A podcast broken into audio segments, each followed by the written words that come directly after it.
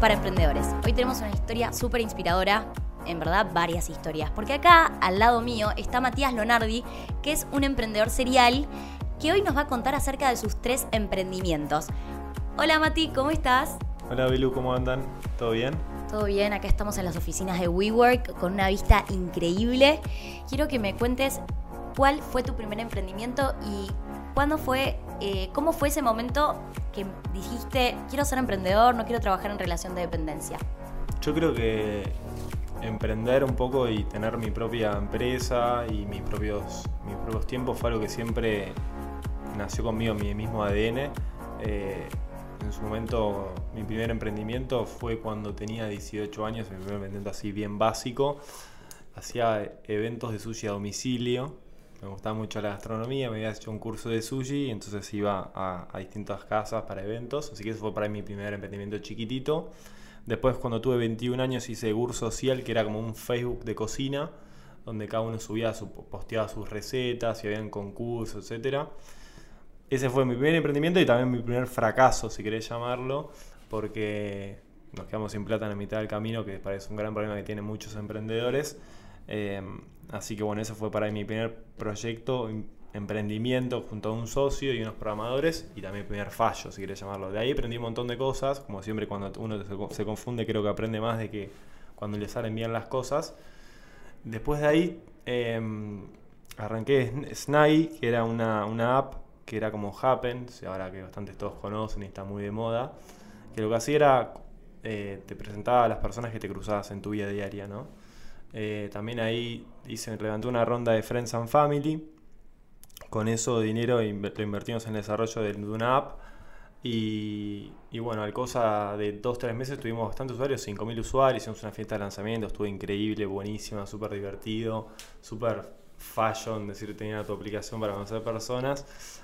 Pero después, al no tener una buena, un buen socio estratégico de tecnología, que fue una gran falencia que tuve que en su momento desconocía, las aplicaciones son todas muy lindas, pero necesitan constantemente desarrollo, hacer eh, nuevas implementaciones, y todo eso era dinero que no contamos porque habíamos levantado una, una ronda pequeña de, Friends and Family. Yo buscando programadores vía Skype de Costa Rica, de Estados Unidos, sería equity para que no me cobren la verdad, tuvo una movida que llevó mucho tiempo y después los usuarios se fueron yendo porque se empezó a crashear la aplicación y a romper. Así que eso fue para mi segundo emprendimiento y mi segundo fracaso, al, del cual me llevé un montón de más, eh, más aprendizajes. Em, porque bueno, ahí ya tuve mis primeros usuarios, mis primeras críticas, mi primer feedback. Me acuerdo yo me metía en la aplicación y hacía como que me quería hacer un crash con alguien para hablar con las chicas lo usaban para ver qué le parecía, así que era recopilar feedback y ver cómo mejorar.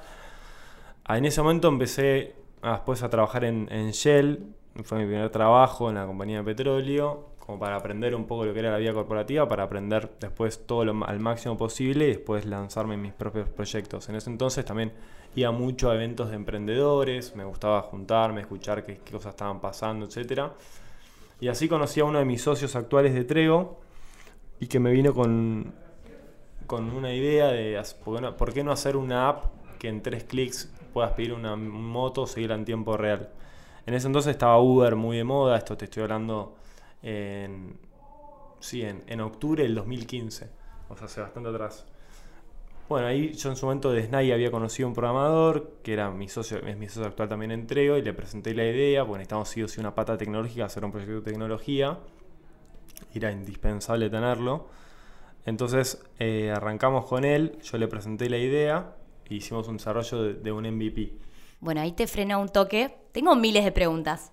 Eh, la última, ¿por qué no nos explicas un poco qué es un MVP? Porque estoy segura que mucha gente de la audiencia no sabe lo que es y por qué es tan importante a la hora de desarrollar tu emprendimiento. Bueno, un MVP es un Minimum Value Product, eh, que en pocas palabras es como un prototipo inicial, si, querés llamarlo, que vos tenés que tener para probar tu producto, tu idea, eh, con los, tus primeros consumidores. Entonces es un producto que lo haces lo más simple posible para poder testear el mercado, tener feedback, validar tu idea, saber si es un producto que la gente consume, porque hay veces que a veces uno tiene super ideas y se enamora de sus propias ideas, pero después las sale al mercado o a sus primeros clientes y a nadie lo quiere consumir. Por ejemplo, Instagram era, era una parte de una gran aplicación, desarrollaron un montón de tiempo esa aplicación y después lo que más usaba la gente era una aplicación de filtros. Entonces ahí se desprendió y hicieron Instagram. Pero eso es un ejemplo de para la gente se enamora y hace, busca la perfección al 100%.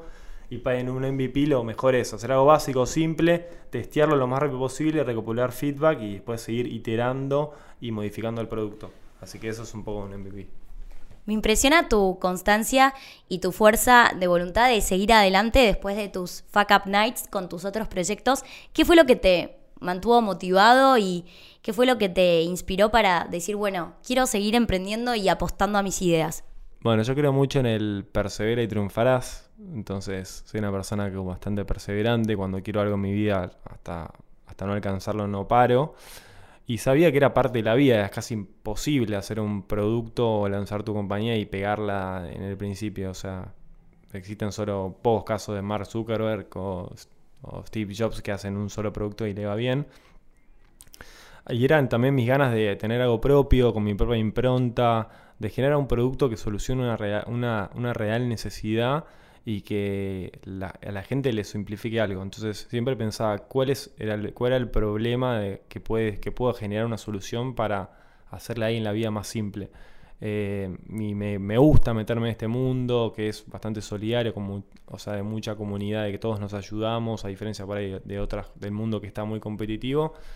Y me gustaba esta realidad, de manejar mis horarios, de tener mis tiempos, de fundar mi empresa, de hacer productos de tecnología que sean innovadores, es algo que me divertía y creo que lo llevo en, mi sangre. Me encantó esto que dijiste, que para tener un emprendimiento digital necesitas una pata tecnológica y que esta pata eh, forme parte de la sociedad. Que es algo también que yo siempre pensé, porque bueno, en mi mente está desarrollar un emprendimiento digital y dije, bueno, necesito un socio que sea programador y no sé, me estuve juntando con varios mentores que me decían, no, no, lo pongas a eso como una excusa, no, no es necesario, eso lo puedes desarrollar con una empresa de software factory. Y la realidad es que lo que pasaba por mi cabeza es, bueno, si yo no tengo a alguien que sepa de programación, voy a vivir mi vida pagando fortunas a programadores eh, y, y bueno, ¿por qué pensás que es tan importante y por qué pensás que es excluyente para empezar a emprender en lo digital? Yo creo que se adapta un poco al, tipo de producto, no sé si es 100% excluyente o no, yo creo que depende del tipo de proyecto, si tiene una pata de tecnológica muy fuerte, si desarrollas software o hardware, creo que es súper fundamental tener un socio de la pata tecnológica porque te allana mucho el camino eh, y, segundo que también el costo de la tecnología es algo eh, súper súper eh, costoso hoy en día. Buscar programadores es súper complicado, como decís vos, o sea, es un mundo diverso donde hoy les ofrecen millones de ofertas laborales, se van a trabajar a Spotify a Holanda, quieren trabajar como fin en su casa, o sea, es un, nicho que hoy está súper demandado, eh, súper complicado, así que si vos tenés una pata tecnológica como socio, me parece que es un, es un plus a la hora no solamente por ahí de buscar y haces inversión afuera, cuando hablas con fondos de inversión y haces un, producto de tecnología, te preguntan, ¿tenés a un socio que hace tecnología? Por lo menos a nosotros. Eh, así que hoy lo ven como algo necesario y yo para mí es súper importante tener un socio estratégico eh, que sea tecnológico porque ayuda y contribuye mucho y es diferente cuando vos contratás a una empresa que te ha brindado un servicio que también seguramente lo va bien también y una cosa es cuando es algo tuyo, entonces cuando vos es un socio que también forma parte de ese proyecto, de ese bebé que estás creando, le impone mucho más eh, y también puedes decirle cambiarle esto, agregarle esto, o sea, es mucho más dinámico y mucho más rápido, obviamente depende del tipo del producto como te decía.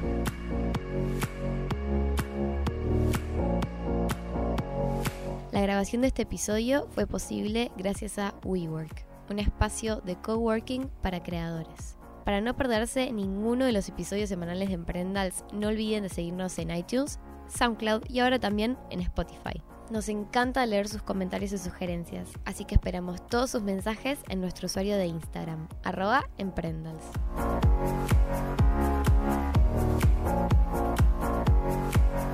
Te veo como una persona muy formada y me gustaría saber qué carrera estudiaste y si esta carrera te ayudó en este camino de ser emprendedor. Bueno, yo estudié ingeniería industrial en la UCA. Em, no, no, no veo que mi carrera me haya aportado, la verdad, mucho en lo que es la parte de emprender. Yo creo que habría estudiado cualquier cosa y me habría, me surgido estas ideas, estas ganas de hacer algo por mi cuenta. Creo, como te digo, es algo que lo mamé de chiquito, me va a tomar en su empresa, entonces siempre me gustó tener algo que sea mío y propio.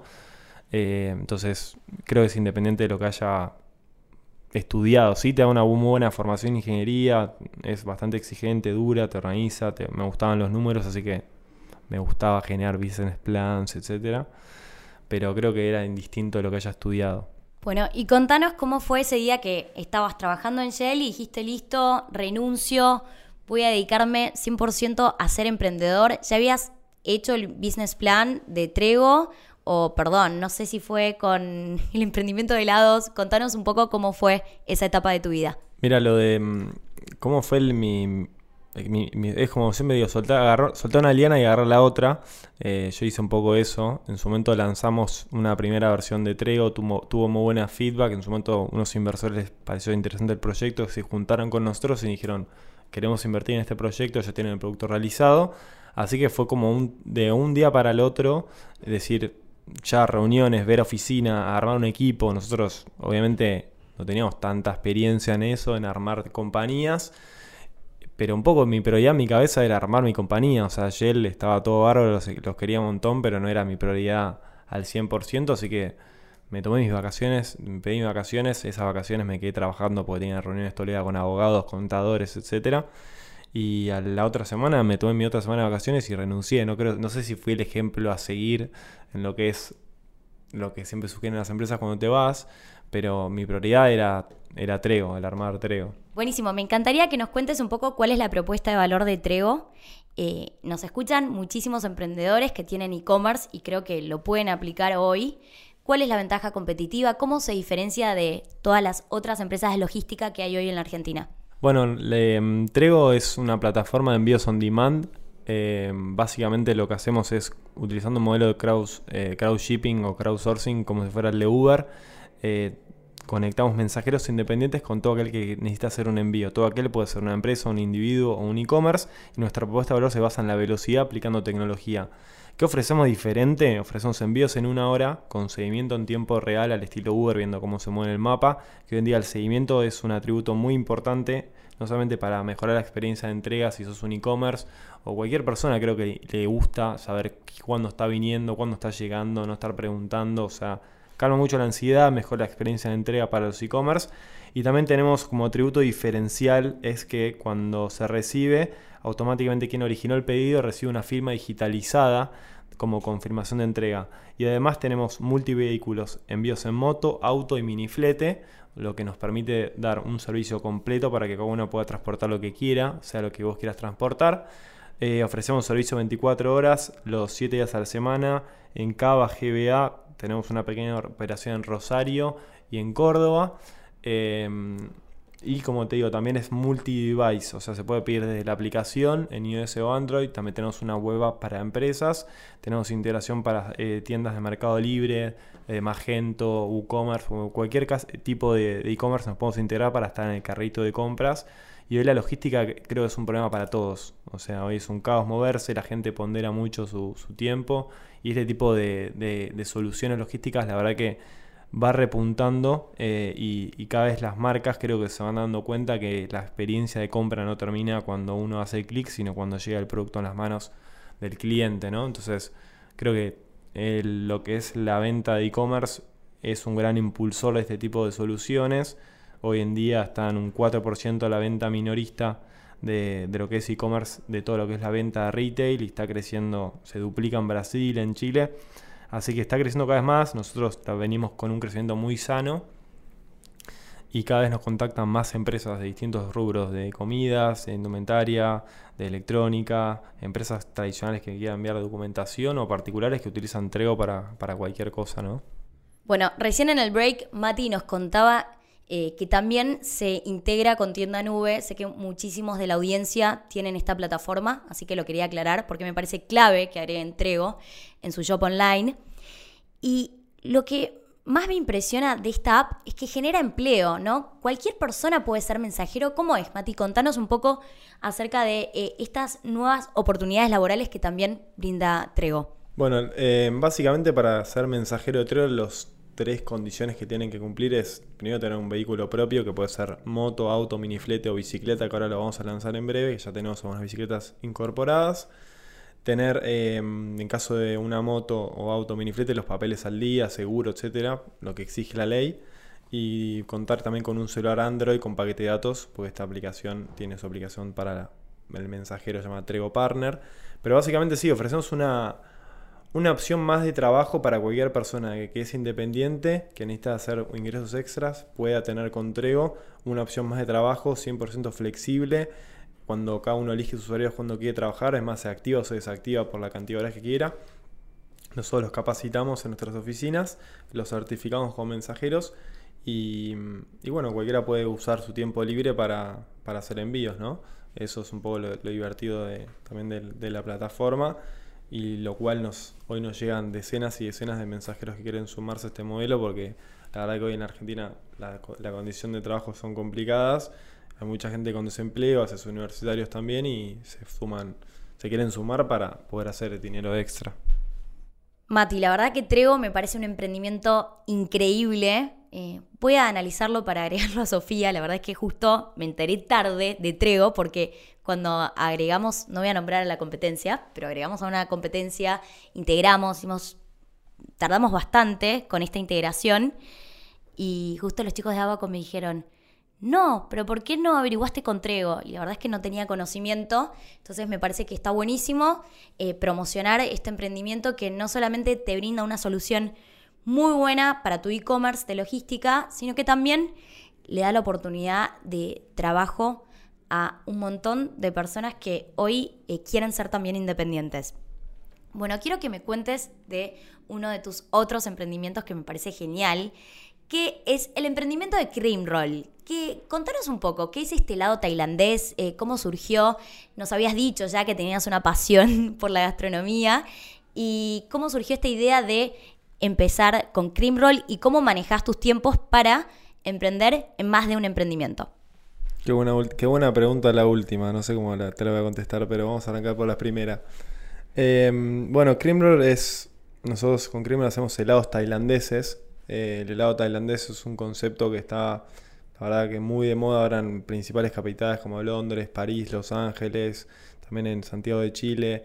Hay empresas que hacen este tipo de helado, que es un helado personalizado 100%, que consiste en tirar una preparación a base de crema sobre una plancha que está a menos 30 grados. Ahí se le tira, no sé, Nutella, Ferrero Rocher, Kit Kat, Kinder bueno, banana, lo que vos quieras y sale el helado con gusto de lo que vos tires, ¿no? Con unas espátulas lo picás, se va haciendo, se va tomando frío y después sale en forma de rollito, eso es lo divertido. Así que no solamente venís y elegís tu helado como querés que lo hagamos, lo personalizamos también con toppings, etcétera, que la gente creo que hoy busca eso, personalizar su, su producto al 100%, una onda a la Starbucks, que le pones el nombre en el vasito. Eh, y además tiene un gran sabor y como te digo, esto es originado de Tailandia. Fuimos con, uno de mis socios, fuimos a un viaje a Tailandia, lo vimos ahí, hay varios puestitos. Y la verdad que a la gente se vuelve loca, no solamente porque escucha ruidos y ves, pero se arman filas largas, porque cada helado lleva más o menos de 2 a 3 minutos en hacerse. Y bueno, lanzamos esto para eventos corporativos, eh, más que nada fuimos un par de, de, ferias y bueno, ahora levantamos una, una ronda de inversión y ahora para el 1 de septiembre vamos a, lanzar nuestros dos primeros locales con la idea de dar franquicias al interior que ya nos están pidiendo. Eh, y la verdad que la aceptación del público es increíble. La gente les encanta, no solamente a los chicos, sino también a los grandes. Y lo divertido es eso, que cada uno es, elige su helado, es personalizado. Y eso creo que lo, lo que la gente le gusta hoy. Vivir un producto personalizado. Eh, y eso es un poco lo que hace Cream Roll. Ah, mi última pregunta, ¿cómo me reparto el tiempo? Em, creo que no me gusta estar mucho tiempo sin hacer nada, no me gusta el ocio, me gusta, me gusta andar a mil, como me gusta estar con proyectos, creo que cuando estás en movimiento sos, mucho más productivo, pero a veces sí siento que necesito clonarme o necesitaría una persona igual que yo que al lado que me ayude, como mi cabeza no para de pensar nunca, pero me divierte meterme en diferentes desafíos. Obviamente siempre dicen que hay que focalizarse en lo, que uno hace y también comparto eso, eh, sino que está el dicho de que mucho abarca, poco aprieta y es verdad. Cuando tenés muchos proyectos tenés que tratar de, focalizarte en uno porque te, primero te mandan mucho, mucho tiempo de uno y, si vos no le dedicas todo tu, toda atención y dedicación a algo, es probable que te vaya mal. Eh, lo que sí trato de hacer es son buenos equipos de trabajo en cada uno de mis proyectos para obviamente tratar de delegar lo máximo posible, siempre estando encima, pero creo que soy una persona bastante especial que, puedo acomodar mis tiempos para, para dedicar el, tiempo se merece a cada cosa, ¿no? Bueno, la verdad que lo de Mati es admirable. Eh, está emprendiendo en tres proyectos completamente diferentes que bueno, ahora nos va a contar un poco de qué se trata Quick Vet, que lo están lanzando ahora en Washington. Contanos eh, acerca de este emprendimiento, Mati. Bueno, QuickVet es, es en, en pocas palabras, es como un Uber, pero para pedir veterinarios. Tu mascota se siente, perro, gato se siente mal. En tres clics puedes pedir que un veterinario vaya a tu domicilio. Ese veterinario lo, diagnostica eh, y después tiene un kit para venderle los productos que necesita el perro gato para curarlo, sea antiparásitos o te duele la panza o cualquier cosa que tenga el perro. Le vendemos ahí en, la casa. El cliente paga todo con su tarjeta online, en mismo en la aplicación. Eh, entonces es una propuesta de valor donde el veterinario va a tu casa, te cura tu, perro o gato y después nosotros le podemos enviar eh, constantemente, ya que tenemos todo su historial clínico, sabemos qué tiene el perro, qué raza, le podemos mandar productos para hacer cross-sell, ¿no? Entonces es un producto que estamos lanzando ahora dentro de un mes en Washington y allá en Estados Unidos el mercado de consumo de productos de alimenticios, de veterinarios y etcétera para lo que es mascotas, ya que los cuidan como si fueran hijos. Ah, creo que acá también, yo no tengo perros ni mascotas, pero eh, son tickets de venta muy altos eh, y así que es un mercado súper interesante para atacar. Eh, en lo que es medicina para veterinarios no existe ninguna plataforma similar a la nuestra. así que bueno, estamos ya, ya tenemos cinco veterinarios eh, interesados en sumarse para hacer la primera prueba piloto. Eh, y bueno, ahora estamos ya terminando, ultimando nuevos detalles eh, con la capacitación de los veterinarios para lanzarlo ahora dentro de un mes en Washington, tener nuestros primeros resultados, nuestro primer MVP sería recibir feedback y, bueno, ir replicando en distintas ciudades de Estados Unidos, porque para mí es, es algo interesante y además cuenta con, con, un, con una ventaja que en Estados Unidos no cualquiera le puede vender eh, los medicamentos a los perros o gatos si no lo vio primero físicamente. Entonces, lo que tiene QuickVet interesante es eso, que nosotros nos habilita después a seguir vendiéndole durante todo un año a su perro, mascota, cualquier tipo de producto. Entonces, es un gran potencial que ven los laboratorios de estos productos para mascotas vía QuickVet, también canalizar la venta de sus productos. Me encantaría saber cómo haces para emprender en Estados Unidos. ¿Tenés algún socio allá? ¿Cómo hiciste tu, tu quit? ¿Cómo hiciste la empresa? ¿Y cómo surgió esta idea? Este, este nuevo proyecto, eh, la verdad que no fue una idea nuestra puntualmente, o sea, nuestra, pues también hablo del equipo, del equipo de Treo, mis otros dos socios, sino que vinieron dos hermanos que son argentinos, uno es que están viendo en Estados Unidos y otro vive acá. Nos vino con este proyecto a ver qué hicimos Tregos. Nos dijeron, mira, nos encantaría que nos ayuden a llevar a cabo este proyecto. Es, es esto, esto y esto. Y nosotros obviamente le aportamos toda nuestra expertise de haber desarrollado, si querés, un Uber de algo. Pues esto es un Uber de médicos, nosotros tenemos un Uber de envíos. Eh, entonces teníamos todo el know-how de cómo hacer la capacitación de mensajeros. Esto lo replicamos más o menos con los veterinarios. Em, y después todo lo que es armar una sociedad, eso bastante fácil, con un contador de Estados Unidos pagas más o menos mil dólares en pocas palabras y te armas una LLC al poco tiempo. Con eso ya puedes empezar a, operar en Estados Unidos. Después te abrís una cuenta en, PayPal y con eso es como el mercado pago de acá. Con eso ya te puedes empezar a tener tus primeras transacciones. Em, así que es como mucho más rápido, mucho más simple toda la parte burocrática que, que tenemos acá pero sí tenemos una persona allá. Obviamente hay cosas que se van a operar desde acá, no sé, la gente de soporte no hace falta que esté en Estados Unidos si no se puede atender desde acá, muchos países le brindan soporte a otros lugares sin estar físicamente. Si necesitas una persona que esté ahí por ahí para reclutar y eso en su primera etapa va a estar mi socio que ya está allá en Estados Unidos y vive en Washington hace 10 años y es importante que esté ahí, por eso lanzamos en Washington eh, para bueno, hacer los, los primeros contactos con, las farmacias, también con los veterinarios, etcétera, y bueno, después me tocará viajar para allá. Buenísimo. ¿Cómo te ves de acá a cinco años? De acá a cinco años, la verdad que a veces cuando me preguntan o hacen proyecciones de no solamente financieras de los proyectos, etcétera, yo trato de vivir mucho el día a día. Em, ojalá de acá a cinco años eh, se hayan potenciado mis tres proyectos que tengo actualmente, Trego, Creamroll y, Quivet Ojalá que con algunos ya mi, objetivo es no quedarme con mis proyectos de por vida, sino que me gusta generarlos, lanzarlos y hacerlos crecer rápido y después venderlos. O sea, eso es hacer un exit. Así que en al cabo de cinco años mi idea ya sería haber preparado Trego para ya ser comprado y vendido. Em, con Creamroll creo que es un producto que también es un producto estacional. Eh, que obviamente igual el helado se va consumiendo durante todo el año y está creciendo cada vez más, pero también un poco a punto de lo mismo, no dedicarme toda mi vida a hacer helados. Eh, y después me divierte estar metiéndome en nuevos proyectos, así que tampoco me quiero casar con un proyecto de por vida, a menos que sea algo súper inesperado y sea algo con mucho potencial. Eh, pero como te digo, o sea, sí vamos haciendo proyecciones de cualquier tipo de proyecto que vas haciendo, de acá, o sea, tres años.